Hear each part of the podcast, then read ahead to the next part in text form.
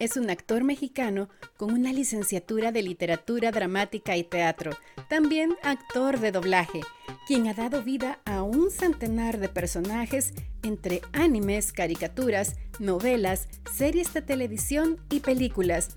Por mencionar algunos de los más icónicos está Edu en Lazos de Familia, Rafiki del Rey León, Doggy Hauser, Rompiendo Barreras le da la bienvenida a Genaro Vázquez con Katy Barrera y Mercy Barrera. Yo me siento realmente, te digo, Katy, como así, nerviosa, honrada, porque un personaje como Genaro esté haciendo el cierre de temporada de, de Rompiendo Barreras es un gran orgullo. O sea, solo el hecho de estar junto a él y hacerle las preguntas que tenemos preparadas el día de hoy. Es una gran experiencia. Hola, Hola Genaro, ¿qué tal? Genaro. Perdón por la tardanza, pero este, ya, estamos en punto. estamos súper bien. ¿Cómo estás? Bienvenido. Bien, muchas gracias. Gracias por la invitación y, y todo bien. Y pues ya que estamos, estamos este, listos. Me agarró la lluvia, por eso me tardé un poquito más porque este, me llovió y ando en mi moto, entonces me vine más lentito. Pero ah, sí. todo bien. Mejor seguro. Sí, de, hecho, mira, traigo todavía el casco puesto. Estamos tres países acá eh, conectados. Mercy está en El Salvador, tú estás desde Canadá y yo estoy desde Colombia. Perfecto, qué bueno, muy bien. Pues este, estamos listos y, mi, dejan silenciar mi... Dale, dale. Mientras, tanto, sí, correcto. Eh, vamos dando eh, la bienvenida. Hoy estamos en cierre de temporada de nuestro primer podcast de la temporada 1 y han sido cuatro meses en los que hemos tenido muchísimo aprendizaje y estamos súper contentas de poder terminar este, esta temporada con este en vivo y contigo como invitado un actor mexicano, locutor comercial, con una trayectoria grandísima. Eh, estudiaste una literatura en arte dramática y además has dado voz a un centenar de personajes que yo creo que se nos iría como más de dos horas contando cada personaje, pero tienes unos personajes icónicos que yo sé que la gente se identifica muchísimo, como por ejemplo Android 17, ¿cierto? Pitufo Vanidoso, Doggy Hauser, que ese lo tenemos por aquí. sí. Percy en la Villa Milagrosa. Em, a ver, ¿quién se me escapa? Uno de mis favoritos, Katy. Edu. Edu, de Lazos de Familia. Yo vi toda esa novela completa. las telenovelas brasileñas, esas siempre se me olvidan pero muy cierto. Sí, en Salvado por la Campana también estabas con... Screech, Salvados por la Campana. Exacto. Darien y Tuxedo Mask, Sailor Moon. Imagínate. Entonces... Spike en Cowboy Bebop. Exacto. Antonio Dalúa en Mujeres de Arena, en una, una telenovela que también fue muy, muy sonada, en una brasileña. Era un tartamudo, era un, señor tartamudo, era un personaje muy bonito y difícil porque era todo tartamudo, entonces agarrarle el ritmo era tremendo. Claro. Cuéntanos un poquito desde tus inicios. Em, en tu niñez, no sé, en tu adolescencia, ¿cómo te diste cuenta que tenías esa facilidad para las artes dramáticas, para el teatro, la voz, no sé? Fíjate que em, yo siempre me sentí, yo era muy tímido, era un niño muy retraído. Em, toda la primaria, toda la parte de la secundaria, eh, muy, tímido y llegaba a mi casa y me metía a mi cuarto y me, encantaba oír música, oía mucha música, pero era muy retraído, casi sin amigos. Mi mamá siempre se le hizo medio raro. A la hora de entrar a la preparatoria eh, y a un año de pasar a la secundaria tienes que escoger tu carrera y dentro de mi familia eh, eh, mi abuelo se llamaba Genaro Vázquez, fue gobernador de un estado en, la República Mexicana. Mi, mi, tío, Pedro Vázquez Colmenares, fue también gobernador también del estado de Oaxaca. Todos mis tíos en general eh, oradores, abogados. Y pues yo llamándome Genaro Vázquez dije, pues yo quiero ser abogado. Ya traigo el sello, ¿no? Entonces mi mamá me vio y me dijo, no, este, no, no, no es por allí, ¿no? Entonces me mandó al psicólogo, eh, me mandó a un estudio vocacional. Em, eh, por parte de mi mamá, mi tía fue pianista, María Teresa Rodríguez, fue muy reconocida en Estados Unidos, en Europa, concertista y desde niña estudió piano y, mm, eh, siempre estuvo pegada al piano, concertista, maestra, etcétera. Y de chicos, eh, ella me enseñó música, nos enseñó música y a mí, yo crecí en ese ambiente y se me hacía muy normal ir a salas de concierto y ver las salas llenas y le aplaudían y le pedían el encore. Y pues, yo como, tú como niño esperas ahí, ah, ya, ya acabó, ahora sí nos podemos ir a desayunar con mi tía, tenemos hambre, ¿no? Em, nada, pues me enviaron a, un, a este estudio vocacional y allí resultó, y para mí sorpresa también, que todo, absolutamente todo apuntaba hacia las artes. Apuntaba, podría haber sido payaso, cirquero, mago, eh, concertista, actor, todo lo que fuera eh, con, el arte, ¿no? Entonces, este, yo estaba sorprendido porque jamás, jamás me lo imaginé años después resumí que yo era un niño demasiado sensible. Em, me, todo me afectaba, me, eh, eh, me robaban mi lunch en el recreo, este, era objetivo de bullying y yo no me defendía porque lo sentía todo abrumado, ¿no? Y en una de las conferencias que doy, eh, les digo a la gente, ser distinto, ser especial, es bueno y, este, y hay que descubrirlo por qué. Entonces, todavía un poco en la timidez y a regañadientes, mi mamá me mandó a una escuela de arte, una escuela de, de, actuación. Me dijo, pruébalo e inténtalo, ¿no? Y yo, ¡ah, qué pena! Pero entré y me fascinó. Me encantó conocer el arte, empezar a leer obras de teatro, estudiar danza y sobre todo encontrarme con gente muy afín a mí que también eran muy sensibles, que lloraban y que sentían. Y, que no les daba pena expresarlo. Que no les daba pena expresarlo y entonces hubo un encuentro con, con personas afines que, que, yo casi no tuve en la primaria, amigos así muy, muy entrañables, porque no, no, no, se me daba y, y cuando entré a la escuela de actuación dije, de aquí soy. Entonces, un poco con el ejemplo de la carrera de mi tía, mis papás me dijeron, si te vas a dedicar entonces a la actuación, es de lleno y por completo, porque... ¿Qué edad tenías en ese momento? Yo tenía eh, 18 años. 18 años cuando empecé a estudiar este, actuación. Y eh, entré de 18 a, la universidad. Sí, es a la, edad que se entra más o menos a la universidad. Eh, a estudiar literatura dramática y teatro en la Facultad de Filosofía y Letras de la Universidad de México.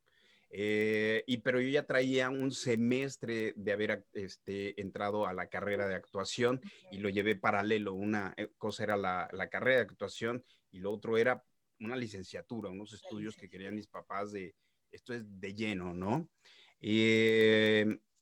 pero a mí me, me apasionaba el teatro, le, le, encontré mucho sabor al teatro, entonces siempre quise ser actor de teatro, actor de teatro, actor de teatro, y ahí estaba yo metido en el teatro.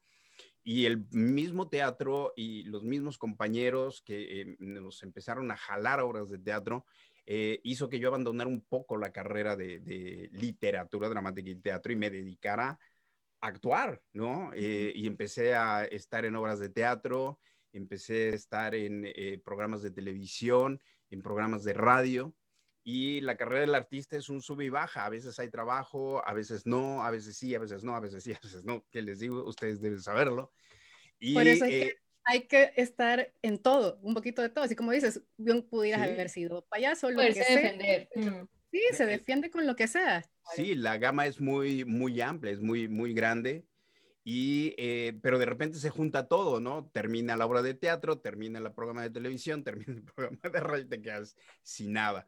Yo trabajaba para el Departamento del Distrito Federal en, en la Ciudad de México, vi un cambio de sexenio, se acabó eso y tuve que regresar a vivir a casa de mis papás. Y dentro del infortunio, la fortuna, porque mis papás vivían a dos calles de dos estudios de doblaje, de los más importantes que había en México.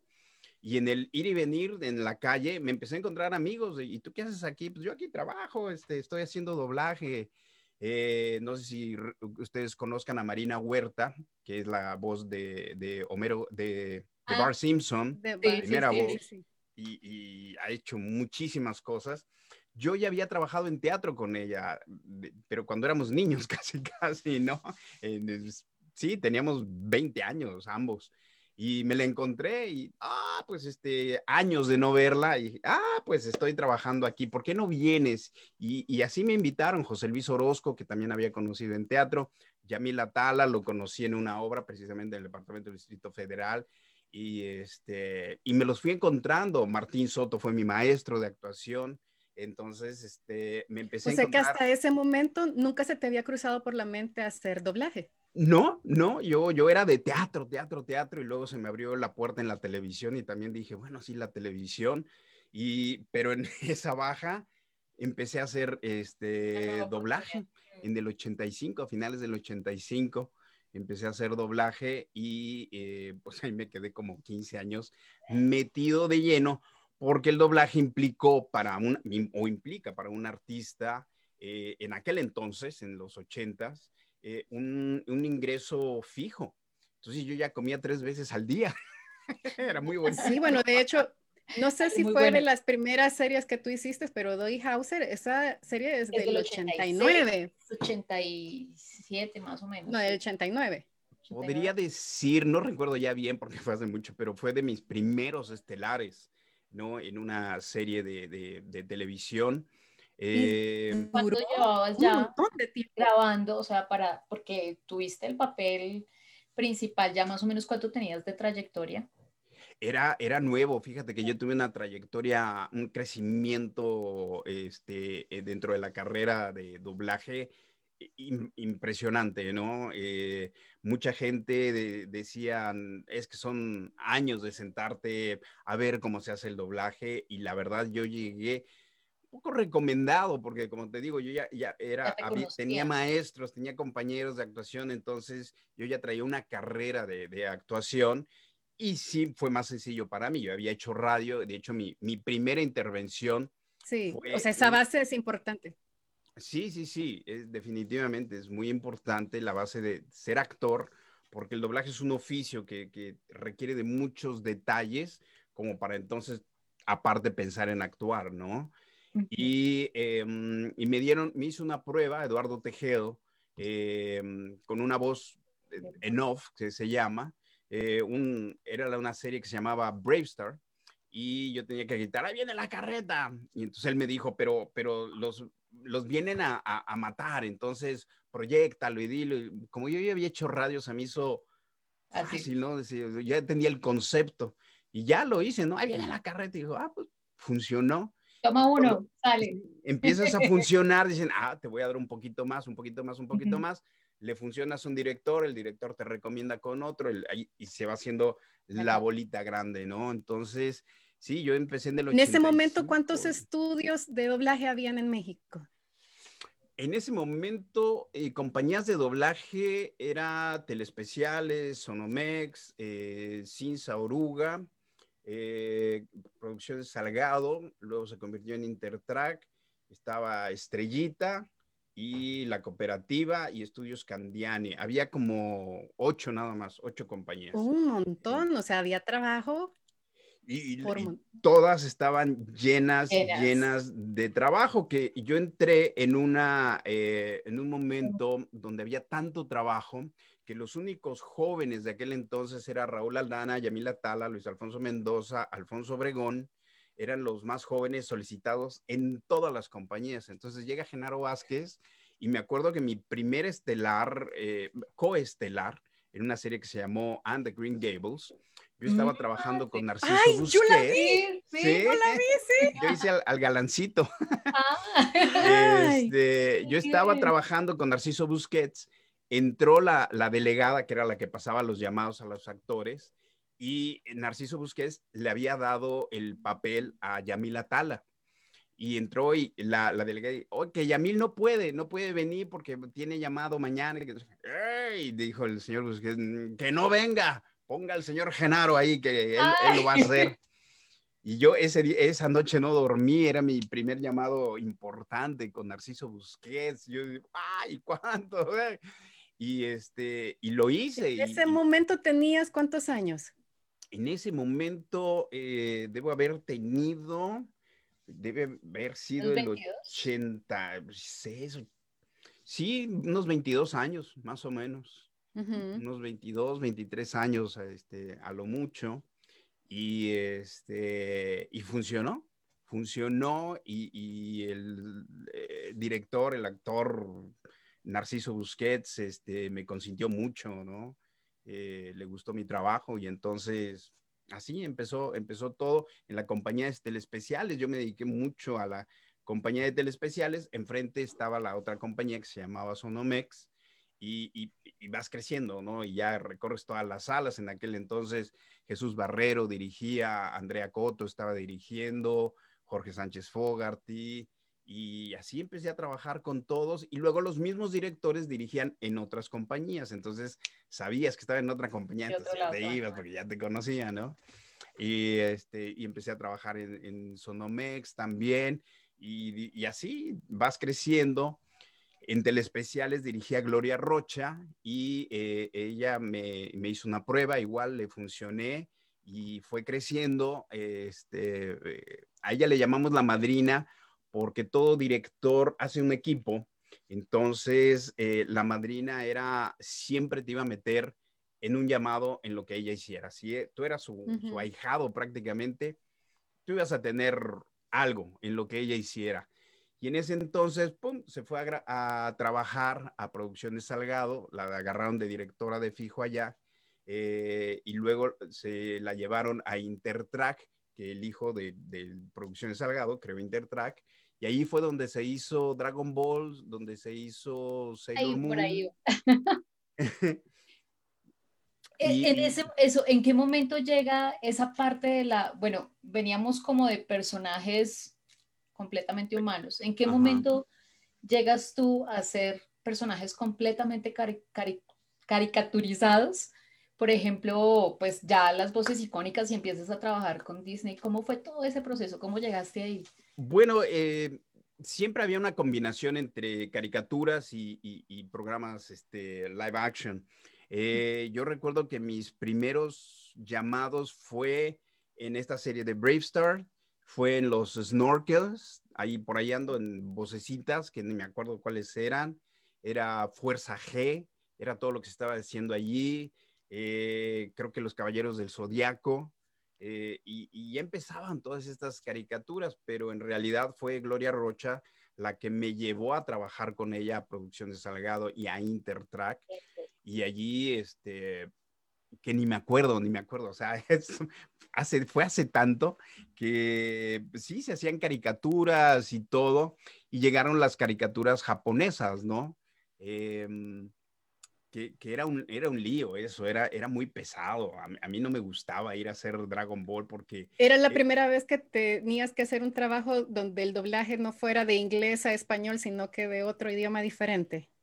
Por un lado, porque eh, eso atoraba mucho el doblaje y, le digo a la gente, esto es un, era, un trabajo, ¿no? Del cual vivías. Entonces, eh, time is money, como dicen. Entonces, las traducciones de Dragon Ball a veces venían del japonés y, había, la traductora era la que hablaba japonés. Cuando es en inglés, muchos de los actores hablábamos inglés y rápido podía solucionarlo, pero del japonés no tenías ni idea, ¿no? Más que el guion. Entonces, de repente no funcionaba bien el, el, el guion y te ibas atrasando, ¿no? Y, los personajes eran gritos de, acabaré contigo, ¡ah! Y en el capítulo anterior, ¡ah! Hoy en Dragon Ball, ¡ah! Y en el próximo capítulo, ¡ah!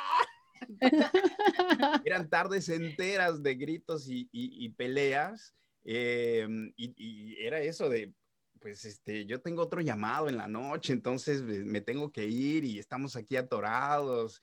Y no, y, Gloria decía, no te me puedes decir que tenemos este personaje, ¿no? Y ok, pues hagámoslo, pero ya me están esperando en otra sala, en otra compañía y, y, era tedioso porque sabías que los llamados de Dragon Ball duraban mucho, ¿no? Este, porque aparte te llamaban por 10 intervenciones y acababas con 40 porque te daban 10 de los diálogos, pero el personaje. Y las reacciones. Y todas las reacciones y vele sumando y vele sumando y vele sumando, lo cual era dinero también, pero y, estaba eh, bien, ¿no? Y así empezó mi, mi, mi, carrera y yo pues empecé a buscar varios eh, directores. En aquel entonces en Oruga, así le llamábamos a la compañía, Oruga, eh, trabajaba Francisco Colmenero, y ahí me lo presentaron a él. Eh, y, me río mucho porque lo que a veces me ha pasado con algunos eh, fans que de repente me escuchan y dicen, ¡ay, lo mismo me pasó a mí cuando entré a la sala de Francisco Colmenero. Ah, porque Francisco Colmenero era la voz de Disney, él era el, con la magia de Disney, ¿no? Era Mickey Mouse, era Goofy, y de repente me lo presentan y yo tengo esa impresión de decir, este Papá Pitufo, Pitufo es, es, es, todo este señor, ¿no? Qué nervio trabajar con él. Empecé a trabajar y yo muerto de nervios, porque imagínate que Disney te regañe, ¿no? Con la magia de Disney. Genaro, ya pone luz. ¡ah! Me regañó Disney. ¡Qué nervios! Pero poco a poco eh, le fue gustando mi trabajo. Em, luego eso cambió a, a, Televisa, construyó una compañía, absorbió varias y se hizo Audiomaster. Y allí comencé a trabajar bastante con él. De hecho, por algunos problemas sindicales, Yamil dejó de participar en Los Pitufos y yo tomé ese personaje de Petufo Vanidoso que lo hacía Yamil en los últimos capítulos de Los Pitufos y empecé a formar equipo con, con, con Don Panchito. Él grababa mucho también en grabaciones y doblajes, a lo que nosotros le llamamos estrellita.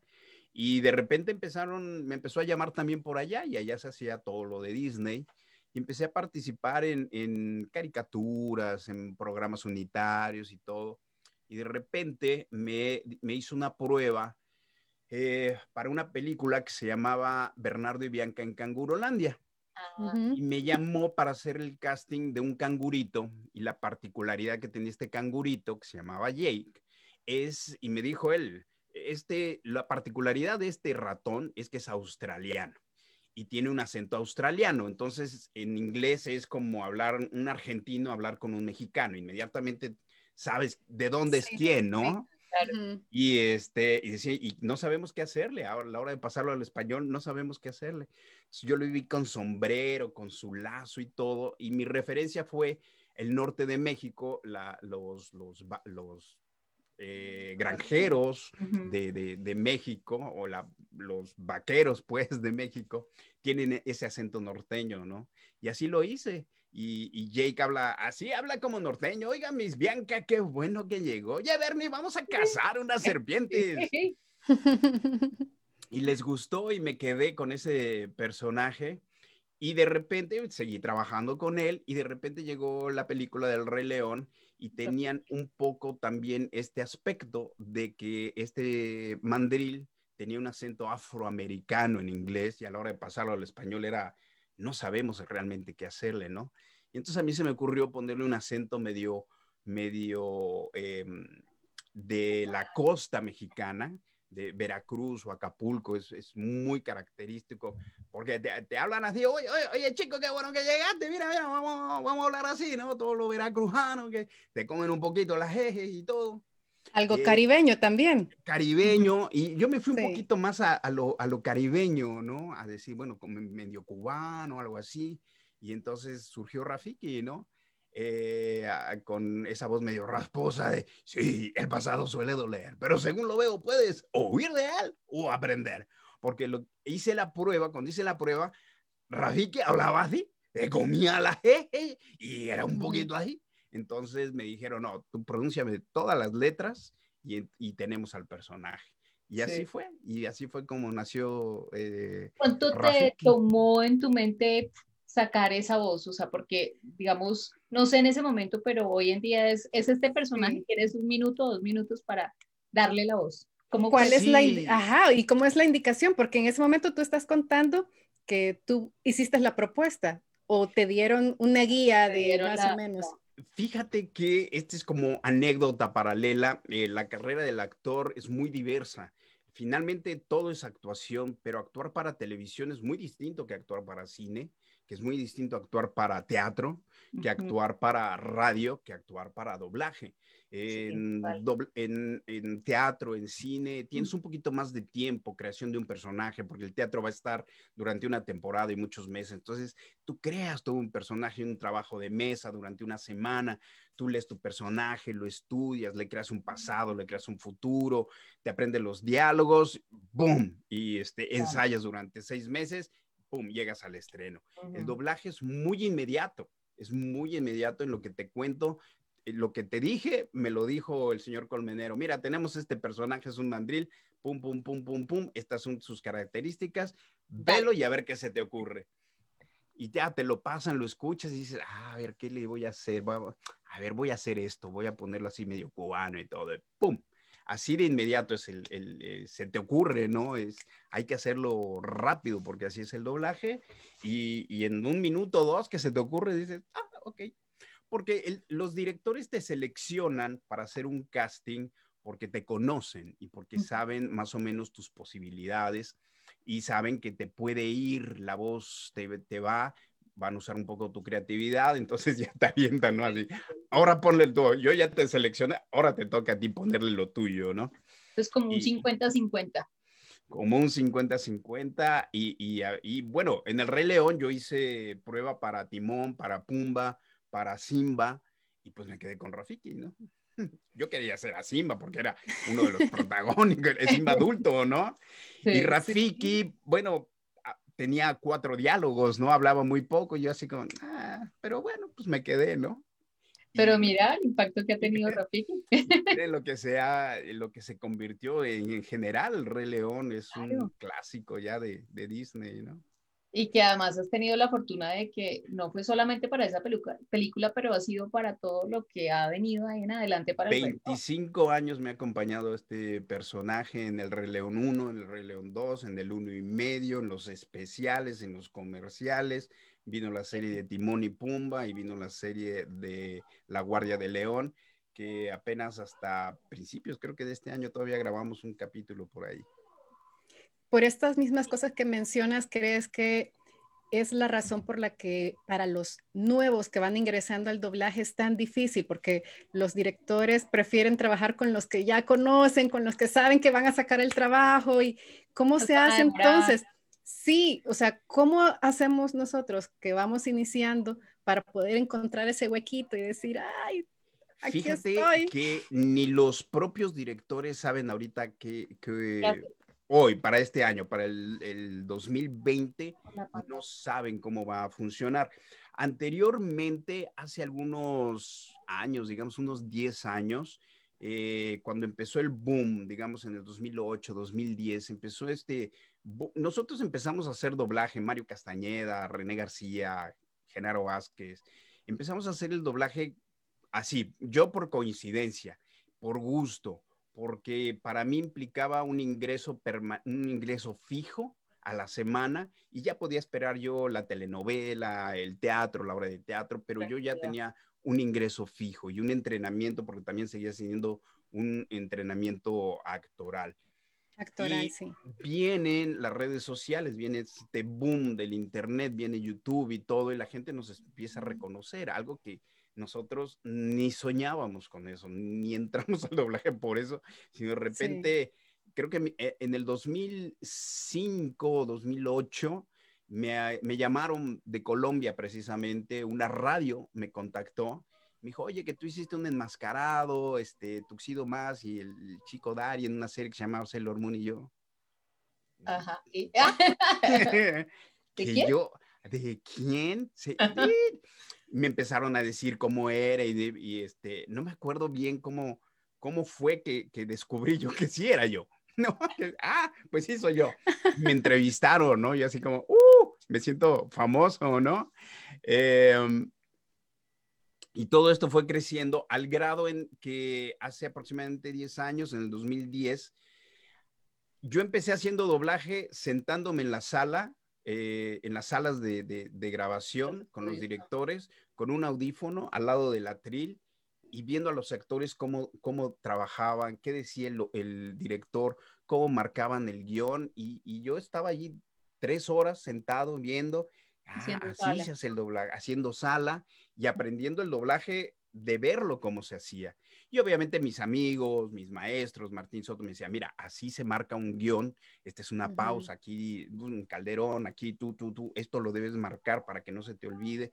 Y los mismos actores, compañeros te van diciendo, esto se hace así, pum, pum, tu referencia, el ritmo, las labiales, y te lo van enseñando el doblaje, ¿no? Y después de algunos meses ya te dan la oportunidad, como a mí me pasó, y a ver, hazlo, funcionas, y pum, eso empezó a crecer. Pero en el 2010 ah, sucede que algunos fans empezaron a entrar a las salas de doblaje y un actor tiene toda la educación actoral que implica mucho respeto al trabajo de los demás, ¿no? Entonces, en las salas de doblaje tú entrabas y callada. En aquel entonces teníamos unos beepers, que era una locutora que te sonaba y te daban el recado, ¿no? Este, clave 13633, comunicarse a su casa, ¿no? Llevar la leche eh, y el pan de la noche a su casa, ¿no? Y lo podías poner en vibrador y este y ya no lo no se veía uf, me eh, eh, casi como un Twitter porque tenía pocas sí funcionaba así como como como un Twitter pero en general lo que hacíamos todos, teníamos mucho respeto por el trabajo de, allí, ¿no? Ah, vas aprendiendo dentro del doblaje que las mujeres no pueden traer este, aretes, pulseras, porque todo suena. No puedes traer ropa de nylon eh, porque todo suena. Y a la hora de que dicen a grabarse, quietecito para no meter ruido. Y los fans no entendían eso, entonces estaban platicando y haciendo ruido y que el teléfono, luego vinieron las cláusulas de, privacidad, y entonces, y estaban tomando fotos y todo. Entonces, en algunas compañías dijeron, la gente ya no entra, ¿no? Entonces, ni los actores entran aquí ya a reportarse, como le llamábamos, ¿no? Y ahora con el 2020, pues ya ni las salas están abiertas, es a la distancia y por sanidad tampoco se les permite llenar las salas, porque e, en aquel entonces el doblaje era muy distinto y estábamos 10 personas grabando frente al mismo micrófono y nada más entraba una y el otro hablaba y se quitaba y hablaba el otro y allí andábamos, ¿no? Eh, esto ha cambiado ahora con la era digital eh, antes había un canal para todos los eh, locutores, luego hubo dos canales y fue genial. Luego hubo ocho con la D88 y ya era así como genial. Y bueno, ahora hay un track por actor con el Pro Tools y, todo. Y, y, esto que se hace a la distancia, entonces para las nuevas generaciones, te digo, yo le pregunté, tengo una prima que es actriz también, me dijo, oye, pues quiero entrar al doblaje. Le dije, déjame preguntarle a mis amigos a ver cómo, cómo se puede hacer. Y, y sí, Enrique Cervantes, este, Sergio Gutiérrez Coto, eh, eh, Arturo Mercado Jr. me dijeron, no sé, no sabemos, no sabemos qué va a pasar, no sabemos, necesitamos gente nueva, pero, pero no, no pueden vender, o sea, no, no las estamos aceptando, no sabemos cómo va a funcionar. Esto, ahorita estamos echando mano de la gente que conocemos.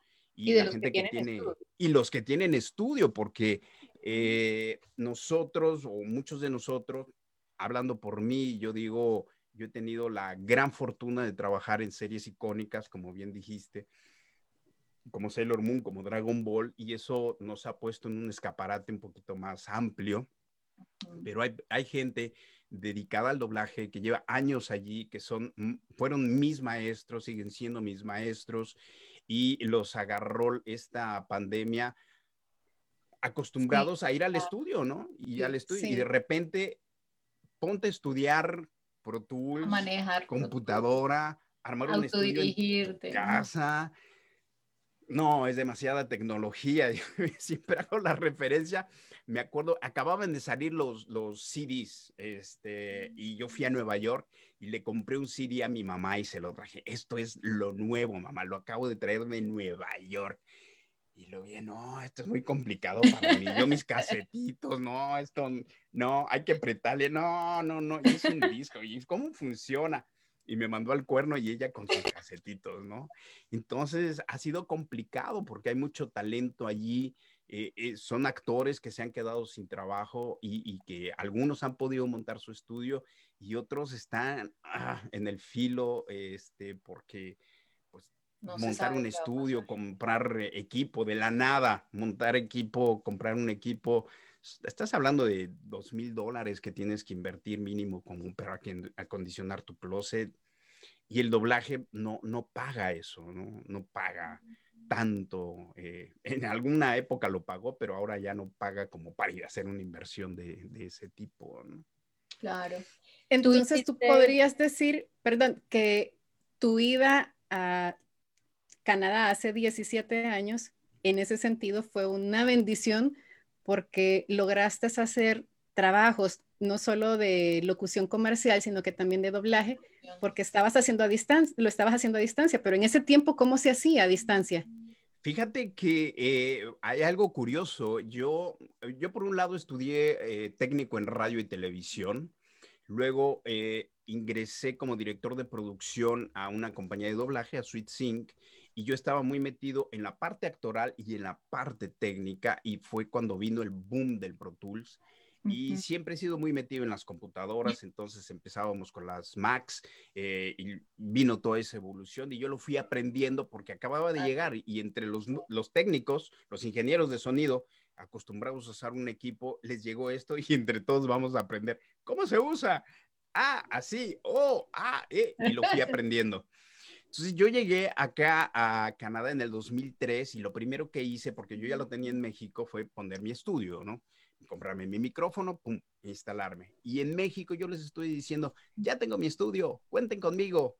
Y hay películas como la de eh, Cowboy Bebop, la película de Cowboy Bebop que se hizo en el 2003. Y yo me acababa de venir acá y le cambiaron la voz, la hizo Yamil porque Genaro ya se fue a Canadá. Ya se había ido. Las eh, telenovelas brasileñas pasó lo mismo, ¿no? Este, me aguantaron para terminar una, pero Genaro se fue y, y, al personaje este que yo había hecho, a Edu, al actor, me lo querían dar en otra telenovela porque es uno de los grandes actores allá en, Brasil.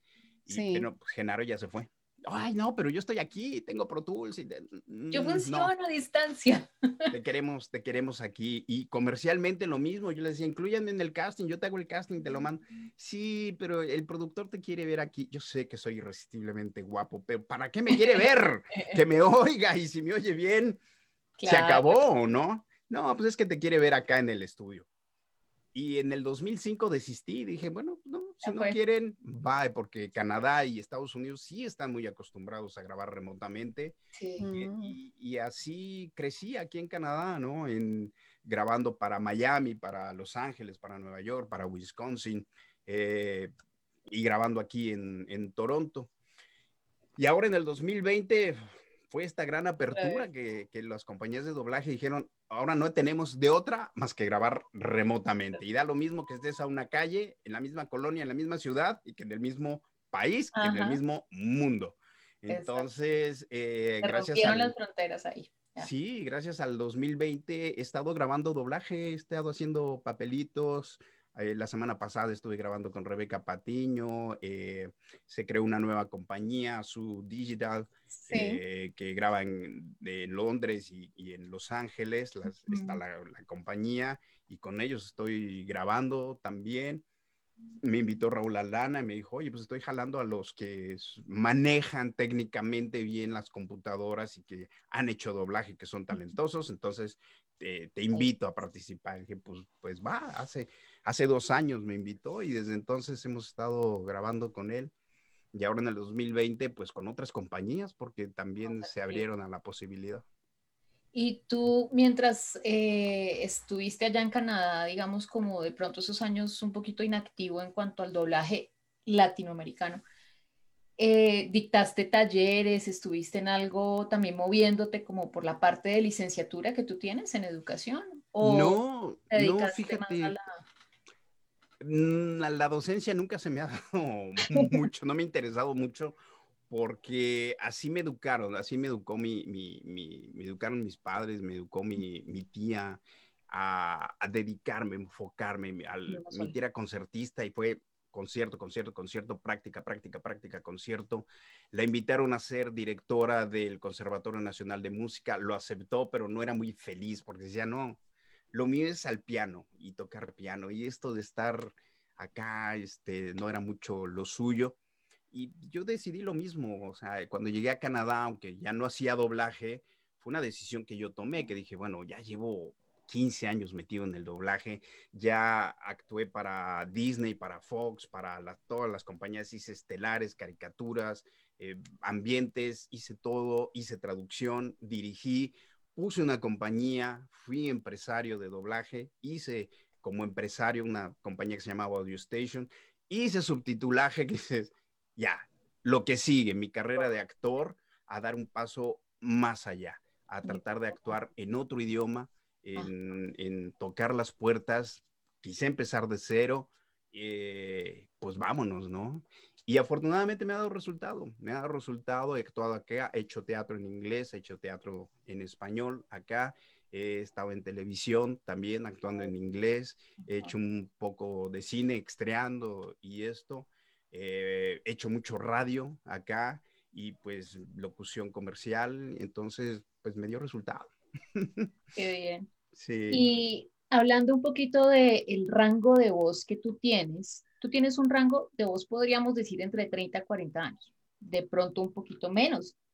Además que, ah, sí, claro, y, y, le has dado voz hasta personajes bien simpáticos y todo, con el tono de voz así que queda uno como, de galán. De galán. y hasta personajes así hablando enredado y todo así como nos contabas. Pero podríamos hablar un poquitico como el demo, las características del demo.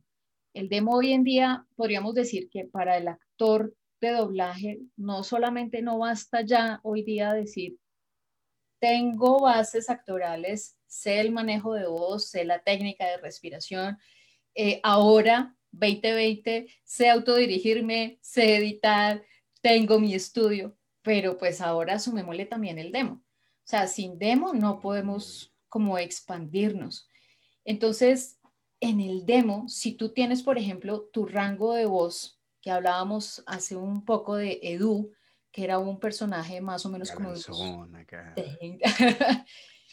Hoy día tendrías el mismo rango de voz que tuviste para esa época o el rango de voz definitivamente ha cambiado mucho y si es así, cada cuánto uno debería cambiar el demo teniendo en cuenta rango de voz, cambios tecnológicos, bueno, eh, yo creo que hasta el mismo aprendizaje que uno ha tenido en cada cosa que uno hace. Eh, mi, mi, voz se ha conservado mucho, obviamente, y yo sentí el cambio, obviamente, de los 20 años a los 30, cambió un poco mi voz porque yo todavía estaba educando mi voz. Entonces, se empiezan a abrir resonadores, empiezas tú a manejar la voz, a hacerla más profunda, porque mientras más profunda, más adulto, generas más trabajo. Entonces yo estaba buscando alcanzar ese nicho y, y dejar de hacer los personajitos como Dougie Hauser, como este, Los Años Maravillosos, como en Salvados por la Campana, que eran estos jovencitos con los que yo empecé, ¿no? Eh, todavía los alcanzo, pero ya no, ya no suenan tan, tan naturales, ¿no? Sigo teniendo eh, voz como para el Android 17, que era eh, también jovencito, pero yo oigo las primeras grabaciones y sí, la voz te cambia definitivamente. Sí se parece, pero, pero sí te cambia.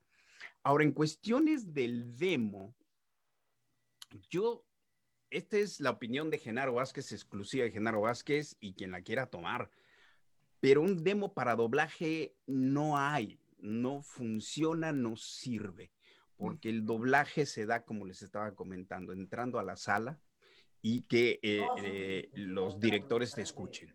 Y ellos mismos te hacen una prueba y te dicen, ahí está un Jay, ahí está un Rafiki, ahí está este personaje, ponle una voz. Y empiezan a conocerte que, que, eres versátil, que puedes hacer voces.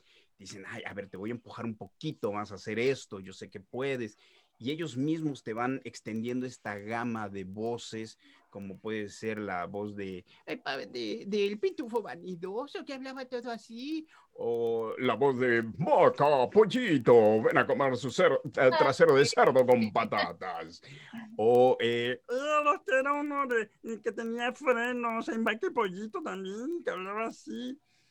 Y esos mismos trabajos son los que te van recomendando dentro de doblaje, pero en doblaje tú no llegas y le das un demo al director, decirle, este soy yo, porque así no, no funciona. Lo incluyes tú en tu demo comercial, porque allí si un productor se sienta a escuchar y dice, ah, este me puede hacer voces, en mi comercial tengo a un duende y a, y a un gnomo y al Santa Claus y dicen, por aquí, a este lo agarro pero no para doblaje, porque el doblaje se da de otra forma, ¿no?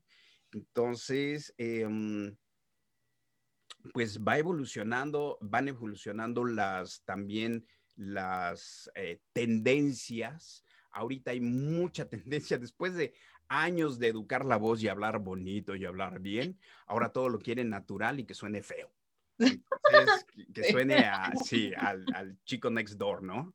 Y entonces hoy oyes las locuciones que son naturales, así te vendo, sí, esto está muy bonito, ven, llévatelo, claro, es, es barato. Y tú así como, ay, si yo lo hubiera leído hace 20 años, lo leo así, me mandan al cuerno, ¿no? Y ahora es lo que te piden. Entonces es un poquito, eh, los demos van cambiando pues con las tendencias que hay en, en, la, en la, locución. Eh, también cuando tú alcanzas otros registros, pues también este, hay que, que incluirlo, ¿no?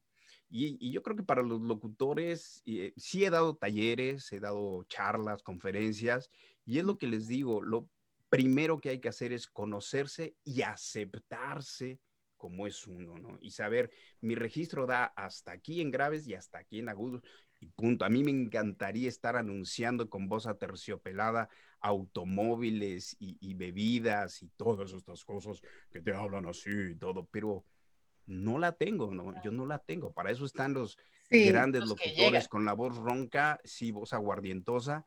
A mí déjenme las papitas y las fiestas y los refrescos y, ahí ese va a ser mi nicho, ahí es donde yo voy a ir a tocar la puerta porque ese sí lo puedo manejar bien, ¿no?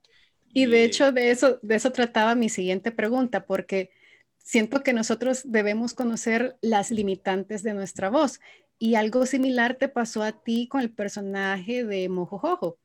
¿En qué momento nosotros podemos decir, no, no es, no es para mí, o eh, con técnica y un poquito de esfuerzo lo logro. Bueno, Mojojojo, lo que pasa es que llegó Cartoon Network. El inicio de Cartoon Network eran cortitos, en una caricatura que se llamaba ¿Qué historia tan maravillosa? El show y eran cortitos de seis minutos. Entonces llegaban y los hacíamos y era, a ver, tú haces esto, tú haces esto, tú haces el otro. Y en un cortito de seis minutos de las Powerpuff Girls salió este mandril, mojojojo, no había quien lo hiciera, lo hice yo, tratando de parecer al, al, al original, y hablaba así todo ronco, y, ¡Uy, odio a las chicas superpoderosas! ¡Sí, voy a acabar con ellas! Y le pongo esa voz. Luego se convierte en las series de seis minutos en series de 20 minutos o de media hora, como las conocen, y, bueno, aparece el mandril este. Y luego aparece el muñeco este protagónico. Entonces, de repente me dan un llamado, son tres capítulos y ¡mor el estelar! Y yo acabo ronco. Digo, oye, si esta serie va a estar así, terminando yo a mediodía, yo voy a acabar ronco y ya no tengo voz para en la tarde hacer otra cosa más, más que para irme a mi casa. Entonces yo dije, vale un arreglo económico para decir, ok, yo me quedo con el personaje, pero que mi día salga, porque esto es un trabajo, o sea, si, si no trabajo todo el día, no entran los tres frijolitos que entran a mi casa, entra un frijolito nada más y dos se van a quedar con hambre, entonces hay que, hay que conseguir los tres frijolitos. ¿Me los vas a dar tú? No, nosotros no te damos nada. Pues gracias a Dios trabajo sobra, entonces yo me, me voy a buscar mis tres frijolitos por otro lado.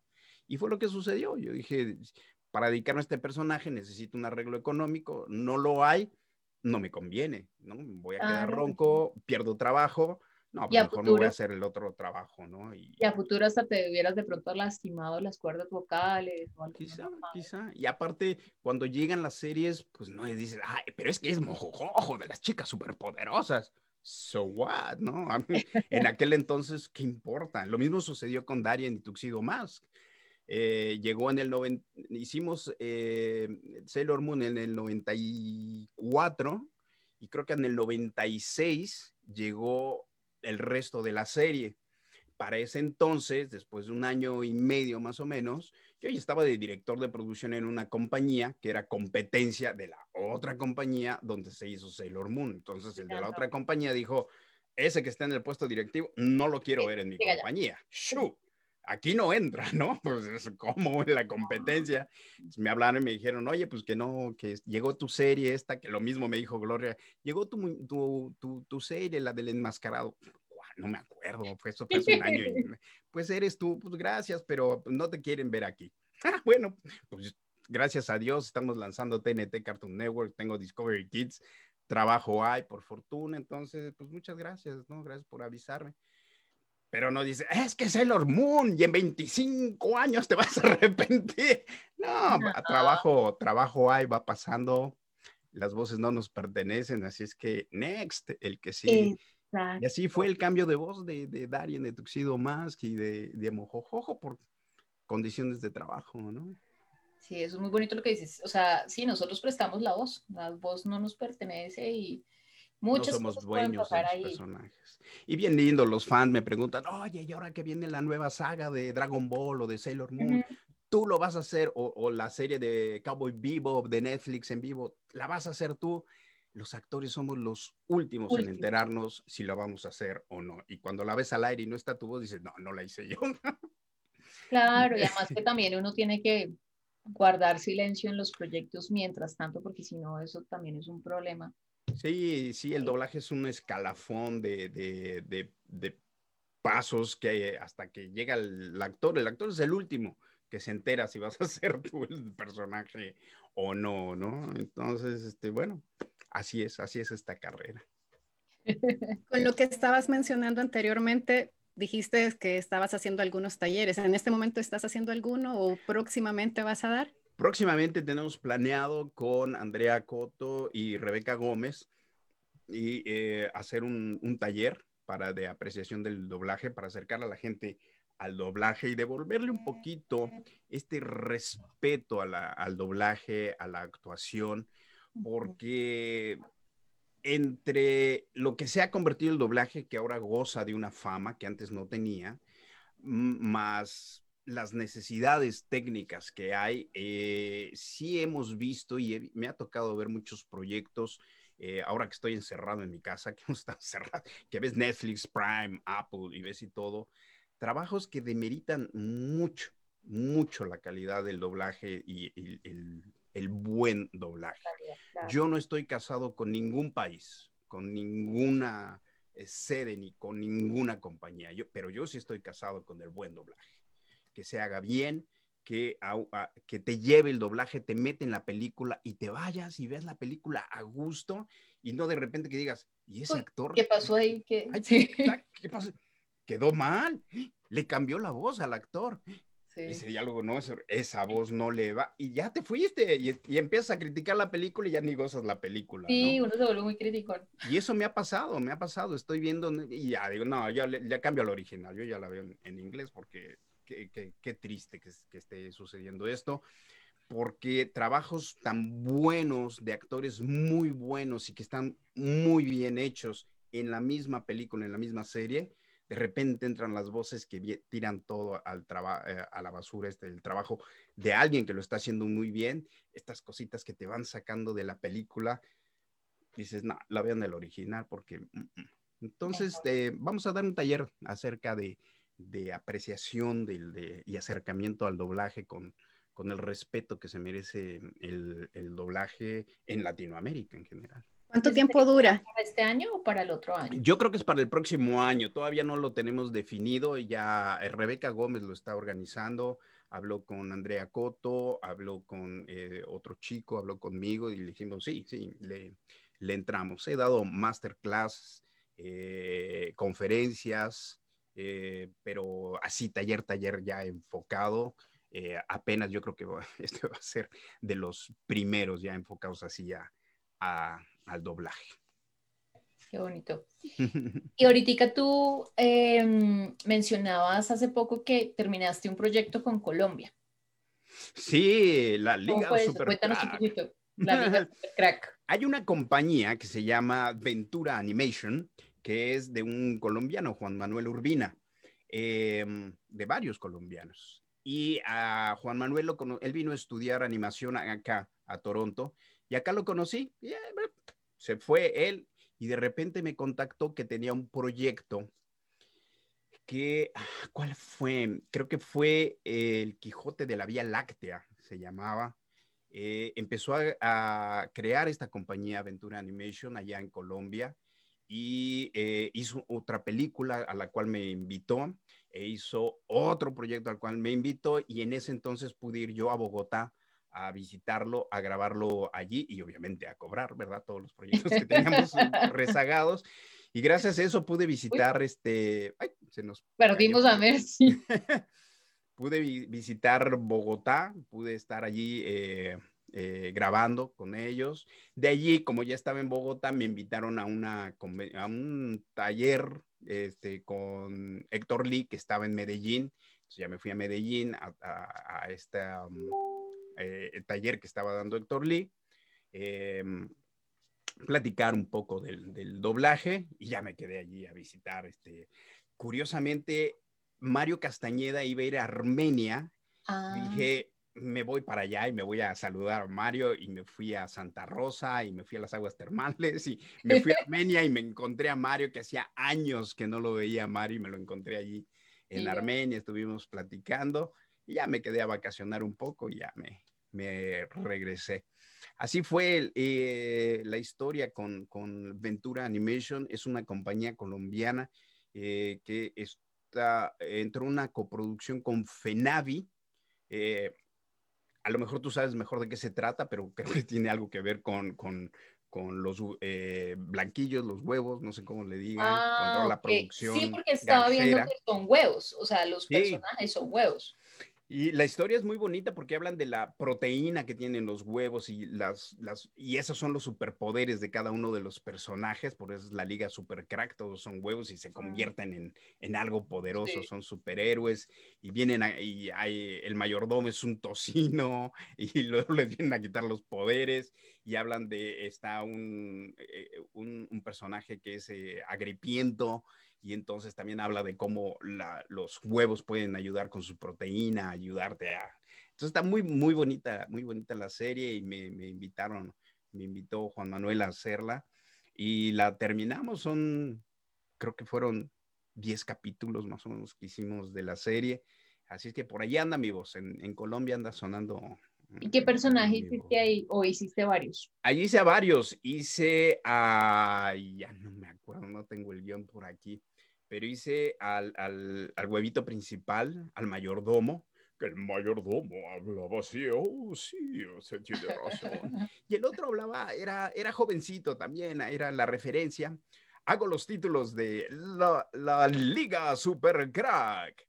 Eh, un poquito, y me lo pidió así Juan Manuel, eh, recordando la Liga de la Justicia de Cartoon Network hago al uno que es como el gigantón también, que es el huevo, es todo tonto y todo, pero se convierte en un monstruo muy fuerte. Eh, hago al malo, ¡ay, que ahora sí! Les quita todos los poderes. Y también a, la gripieta, como cosa, hablando. Esos son los, los, los personajes que, que me tocó hacer allí son cuatro, cinco, tres, cuatro, cinco personajes que me, me tocó hacer con, con, ellos, con gente muy talentosa de Colombia y dos chicas súper talentosas. Este, y, y, la animación es excelente también. Excelente. Sí, sí lo estuve viendo, muy bueno. Ahí está en YouTube. Está en YouTube. Sí, sí, lo vi por YouTube. La Liga Genial. No, ah, no. ¡Ha vuelto! ¡Tarán! Ay, el internet. Así pasa, así pasa. Em, estábamos terminando de hablar sobre la liga Super Crack, nos contó los personajes que estaba haciendo. Eso se parece, yo siento que se parece un poco como a la serie de los huevos mexicanos. los de México. Ajá.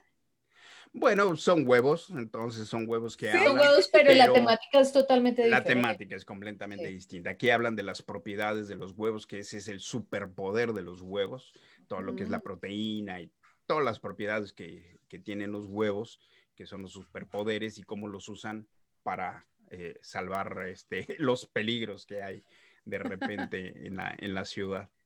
Y entre los viajes que, por ejemplo, tú has hecho, bueno, viniste a Colombia, bueno, ya has estado en otros lados, yo, del boom que tú nos comentabas también cuando empezó el doblaje, yo he visto que tú también has estado como dando conferencias, yendo a hablar un poquito de doblaje. Cuéntanos un poquito como a dónde has ido, cómo ha sido todo eso, no sé, como una especie de Comic Con, cómo ha sido todo eso. Pues ha sido muy bonito porque creo que la primera em, convención, por llamarla así, a la que me invitaron fue en el 2000, me parece, en el 2000, 2001, en México, en Tamaulipas, em, que fue un poquito, esto comenzaba apenas y me llamaron por Cowboy Vivo, que la, apenas la estaba yo haciendo. Se enteraron los chicos y me invitaron y fue más bien una conferencia de cómo se hacía el doblaje. Yo llevaba unos segmentos para que los chicos participaran y vieran cómo se hacía el doblaje y ya había un poco de vendimia por allí y de allí me regalaron unos este, muñequitos de Cowboy Vivo que a la fecha los sigo conservando. Óchala, ya tienen 20 años, con razón están todos polvosos, pero los sigo conservando. Nunca los he vuelto a ver en convenciones. Y me vine yo a, a, mm, a Canadá en el 2003 y sí dejé un poquito atrás, dije, esto, esto, el doblaje se queda atrás, mi carrera en México se queda atrás y toca crecer acá. Acá en Toronto empecé en el 2005, en el 2004 como director de producción de una radio y, me metí mucho en la radio acá en, Toronto y como te cuento, por ahí del 2005 fue que me contactaron en Colombia y yo así como, ¿de qué? Yo, que me conocen en Colombia, ¿por qué? ¿No? Y en el 2012 me invitaron a Santiago de Chile a una convención con Mario Castañeda y con eh, Laura Torres. Fuimos los tres, fue un éxito tremendo. Fue un gimnasio donde había como mil personas, fue impresionante. Yo así como, ¿de dónde sale toda esta gente? Eh, hubo muchos percances con esa convención porque no me, el, el, organizador no me dio mi boleto de regreso pero siempre yo dentro del infortunio encuentro la, gran fortuna, las cosas buenas, y no me pude yo regresar, se fue Mario, se fue Laura Torres, entonces yo me quedé con una amiga, estuvimos dando talleres porque ella tiene una compañía, una, escuela de doblaje, y pude recorrer eh, Chile, fuimos a, Concepción, fuimos a, a Pucón, fuimos a muchos lados, ¿no? Y me, me invitaron y desde entonces me quedé con muchos amigos porque se solidarizaron conmigo, eh, que yo estaba varado en Chile eh, buscando abogados, yendo a la embajada mexicana, este, tratando de salir de, de allí. Se unieron los fans eh, y consiguieron, hicieron este, subastas y todo, se juntó un poquito de dinero estuve como 15 días y había otra convención y entonces el organizador dijo, tú estás aquí, ¿cuánto me cobras? Te quiero en mi convención. Le dije, pues tanto, ¿no? ¿Me pagas el pasaje de regreso? no, sácame de aquí con eso. Entonces se fue juntando el dinero. Una amiga de acá de, de Toronto que tiene una agencia de, de, viajes me consiguió el boleto, me dice tú vente y acá nos arreglamos. Me consiguió el boleto de salida y vámonos. Pero a la fecha sigo siendo sigo teniendo muy buenos amigos allá en Chile y, esto fue creciendo y he estado en Nicaragua, he estado en Guatemala, en Guatemala he estado dos veces, he estado en, Colombia, en, en, Argentina, Chile, eh, en Honduras, y, ha, sido, ha sido maravilloso, ha sido muy bonito porque jamás imaginé yo, eh, siempre mis planes estaban yendo a Europa y Estados Unidos y Canadá. Jamás tenía yo en mente ni siquiera ir a Guatemala, que es este, con, con México. Creo que alguna vez en una gira de, de, de, teatro estábamos en Tapachula, que es la ciudad que colinda con, con Guatemala, y cruzamos. Y de chico, mm, con mis papás fuimos a Cancún y estábamos en Quintana Roo y cruzamos a Belice. Y para mí fue así como, oye, aquí hablan inglés y francés. Oh, salí al extranjero. Pero nada más, no, no estaba en mis planes y me ha tocado encontrarme con gente maravillosa, en, eh, la verdad, que yo llegué a Argentina, llegué a Mendoza y te tratan como hermano, como amigo, como si ayer hubieras estado en el festejo con ellos, amigos de toda la vida que te tratan muy bien, muy, muy, muy bonito. Entonces, son de las cosas que le agradezco mucho al doblaje, de acercarme a los fans y, platicar con ellos. Y obviamente está este interés en impulsarlos, ¿no? En, en, motivarlos a que sigan sus sueños, a que se atrevan a soñar, porque los sueños sí se hacen realidad. Hay que luchar muy duro por ellos, no se llega fácil. Va a haber lágrimas y cicatrices en el camino, pero, pero se pueden cumplir, ¿no? Y si no se cumplen, uno se va a ir con la satisfacción enorme de haber hecho todo lo posible. Un y, y, disfrutar en el camino haciéndolo. Y disfrutar en el camino. El camino lo vas a disfrutar porque es lo tuyo. Estás viviendo tu sueño, estás viviendo tu lucha por alcanzarlo. Y, y estar bien atentos a la vida porque hay hacerle caso a la vida porque creo que fue lo que yo hice. Yo, yo estaba como que yo quiero hacer teatro porque soy universitario y quiero hacer teatro y de repente te llevan de televisión y dices, bueno, es que con un poquito de imagen de televisión puedo hacer más teatro, entonces, ok, acepto televisión. Y de repente viene el doblaje y te da una estabilidad económica que dices, no, pues, eh, pues qué rico, ¿no? Entonces ya esperas la obra de teatro, ya no aceptas cualquier cosa, ¿no? Dices, no, eso no, eso no me interesa, mejor me espero, ¿no? Y este, y, bueno, el doblaje también, em, como dato curioso, yo, eh, mi tesis, pero no, ya no la terminé, iba a ser sobre el doblaje, sobre eh, el doblaje como una disciplina formatoria eh, al finalizar tu carrera de actuación, porque se convierte, el doblaje se convirtió para mí en, en, varias cosas. Una, ves cualquier cantidad de películas y series de televisión y si tú tienes el ojo abierto, te vas a dar cuenta por qué una actuación es buena, por qué es mala, cómo un actor o un director maneja la cámara, maneja las tomas y, cómo le da importancia a las tomas. Y he escuchado pláticas eh, de, actores que te dicen, y ustedes imagínense, no es lo mismo en una televisión que tú puedes ver ahora que los ves en el celular, a que las ves en pantalla grande de cine, donde el parpadeo de un ojo es del tamaño de tu automóvil. Entonces, allí hay que poner toda la atención. Cuando es en televisión, bueno, pues es un parpadeo normal, que era lo que yo les decía. En, teatro, al ser un susurro, decía, bueno, pero que no se vaya a enterar nadie porque te tienen que escuchar hasta la fila número 30. En televisión tienes el microfonito aquí y entonces sí, nada más te acercas al micrófono y lo puedes hablar más despacito. Y sí, suena secreto, ¿no? Proyección, sí. sí, es la, la, la, diferencia de, de, actuaciones. Entonces tú te puedes seguir aprendiendo, ¿no? Y el doblaje lo que tienes que es una escuela impresionante para lectura de primera intención de leerlo, aprendértelo y dar algo en una primera lectura, porque eso es vital en doblaje.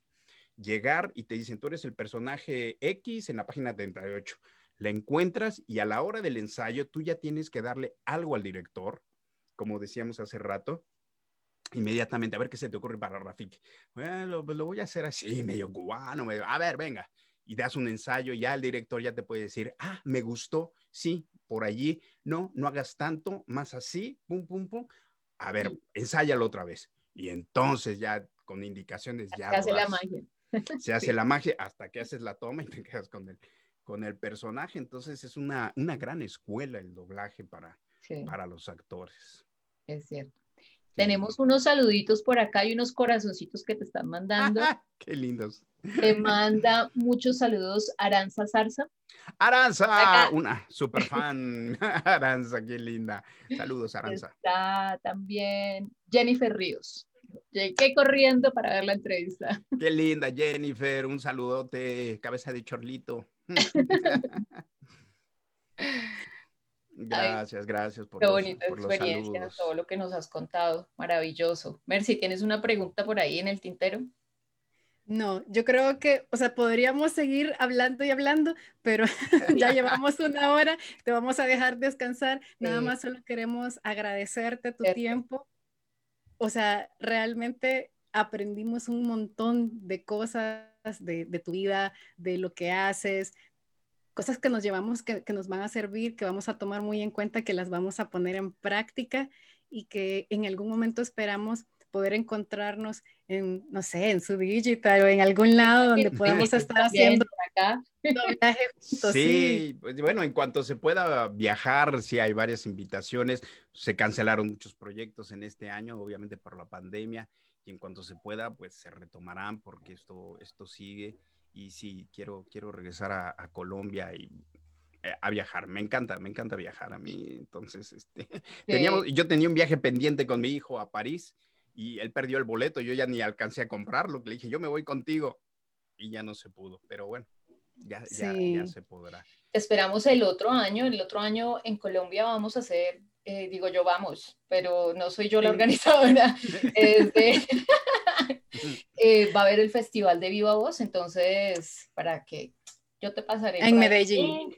para que vengas y nos visites en Medellín y nos podamos encontrar por allá y nos podamos tomar la foto oficial de Rompiendo Barreras con Genaro Vázquez. Por supuesto que sí, encantado, ya me lo habían mencionado y yo ya dije que sí, y si, ah, si se puede voy, me voy allá a, Medellín a visitarlos porque también hay muchos amigos allá por Medellín, por Colombia en, general, eh, si es que yo encantado, encantado. A mí me dicen Antes de... sapo y brinco. Sí, antes de despedirnos, sí nos gustaría que nos recuerdes tus redes sociales y eh, la plataforma en donde vas a dar ese próximo taller que nos contaste. Esa, se la, ese, esa plataforma se la sabe eh, Rebeca Gómez, que es la organizadora. Todavía yo no lo Sigan a Rebeca Gómez. Claro. Eh, espero que la ubiquen a, Rebeca. Em, pero yo lo voy a anunciar en mis redes sociales. seguramente lo voy a, anunciar por ahí porque comunico todo, paso todo. Eh, y a mí me encuentran en Instagram como Genarov, con B al final, la B de Vázquez, Genarov. Em, me encuentran como Genaro Actor en Twitter, lo mismo en TikTok, que es una locura el TikTok, pero ahí estoy. Sí. Eh, sí, son demasiados, demasiados seguidores. Y todos me piden saludos y les digo, no puedo, no puedo. Imagínense, son más de 300 saludos. O sea, me tengo que sentar días aquí a mandar saludos, no se puede. Perdón, pero no Hay que cobrar a dólar cada mensaje y ya, tal vez. Oye, son 40 mil seguidores de, a dólar cada uno. Uh, pues, con la mitad, con la mitad, con la mitad me doy de a dólar el, saludo, con 20 mil, ya estoy, estoy listo. Eh, y Genaro Vázquez, actor, me encuentran, es mi fanpage en Facebook que es donde más este, también me, me, comunico. Todas las reviso, pero no me da tiempo. A veces me dedico un poquito más a Facebook, de repente brinco al Instagram, de repente regreso al TikTok, de repente... Pues por todo. Ando, sí, por todo, porque pues es, es, lo de hoy, ¿no? Es lo de hoy, es lo que... Y es el medio de contacto con, con los fans que son tan lindos, que piden saludos, que mandan eh, agradecimientos, que hablan del trabajo, que me siguen. Entonces, sí les dedico tiempo, este, de repente, como ayer hice un, un live. Sí, yo te he visto, yo, yo, yo estoy siempre ah, está, está, haciendo esto, voy para allá. Qué linda, gracias, gracias, Katy. Eh, esas son, esas son mis redes sociales. En mi Facebook personal se van a aburrir porque tengo a mis amigos de acá de Canadá y entonces está en inglés y no hablo de actuación, sino hablo de lo que sucede acá. Pero este, para todos los fans, ahí están las redes sociales abiertas para recibir sus, sus saludos, los de ustedes, porque los míos van a tardar en recibirlos. ya saben. Estoy en las plataformas de Hola Mi Fan, en, en, en eh, Bifan y en este, eh, Voces, Voces de la Fama, creo que se llaman mis amigos de Chile.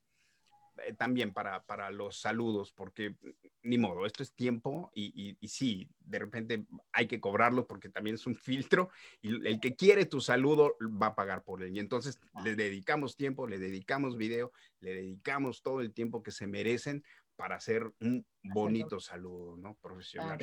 Es que así somos nosotros. Yo no soy de un saludo de agarrar el celular y, ay, sí, hola, ¿cómo estás? Sí, saludos del Android 17, bye sino abro la computadora, abro, abro, este, le pongo la música, eh, lo mezclo, lo compacto, lo dejo bonito y lo mando, ¿no? Te entra el profesionalismo y pues sí, te lleva un poquito de tiempo. Así es que chicos, dejarías de ser un artista si no lo hicieras así. Claro. Así me enseñaron a hacerlo. Y así es que es. Eh, se los agradezco mucho, ¿eh? Se los agradezco mucho te agradecemos muchísimo, no solamente el habernos abierto la puerta de tu casa tecnológicamente, pero el haber conocido al profesional y a la persona y que nos hubieras dejado este proceso contigo. Muy agradecidas. Te mandamos un abrazo desde Colombia. Sí. El Salvador igual. Salvador. Y saludos a Rompiendo Barreras, saludos a Colombia, saludos al Salvador. Precisamente iba a ir al Salvador en junio. Ya no, ya no se pudo. A la Comic Con. Sí, está, está pendiente, quedó pendiente aquello y, y por allí iré. Solo he estado en el aeropuerto no sé cuántas veces, porque sí, todo el mundo parada para, para ir a Sudamérica. O es Panamá, o es El Salvador, o es este, o es Lima. De ahí nos vamos para todos lados. Pero Les agradezco muchísimo. Gracias por su atención. A ti. Gracias. Un abrazo. Gracias. Chao. Bye. Si llegaste hasta acá y te gustó este podcast, no te pierdas el siguiente. Recuerda que puedes seguirnos en redes sociales como Rompiendo Barreras Bo. Dale like y compártelo con otros amantes de la voz.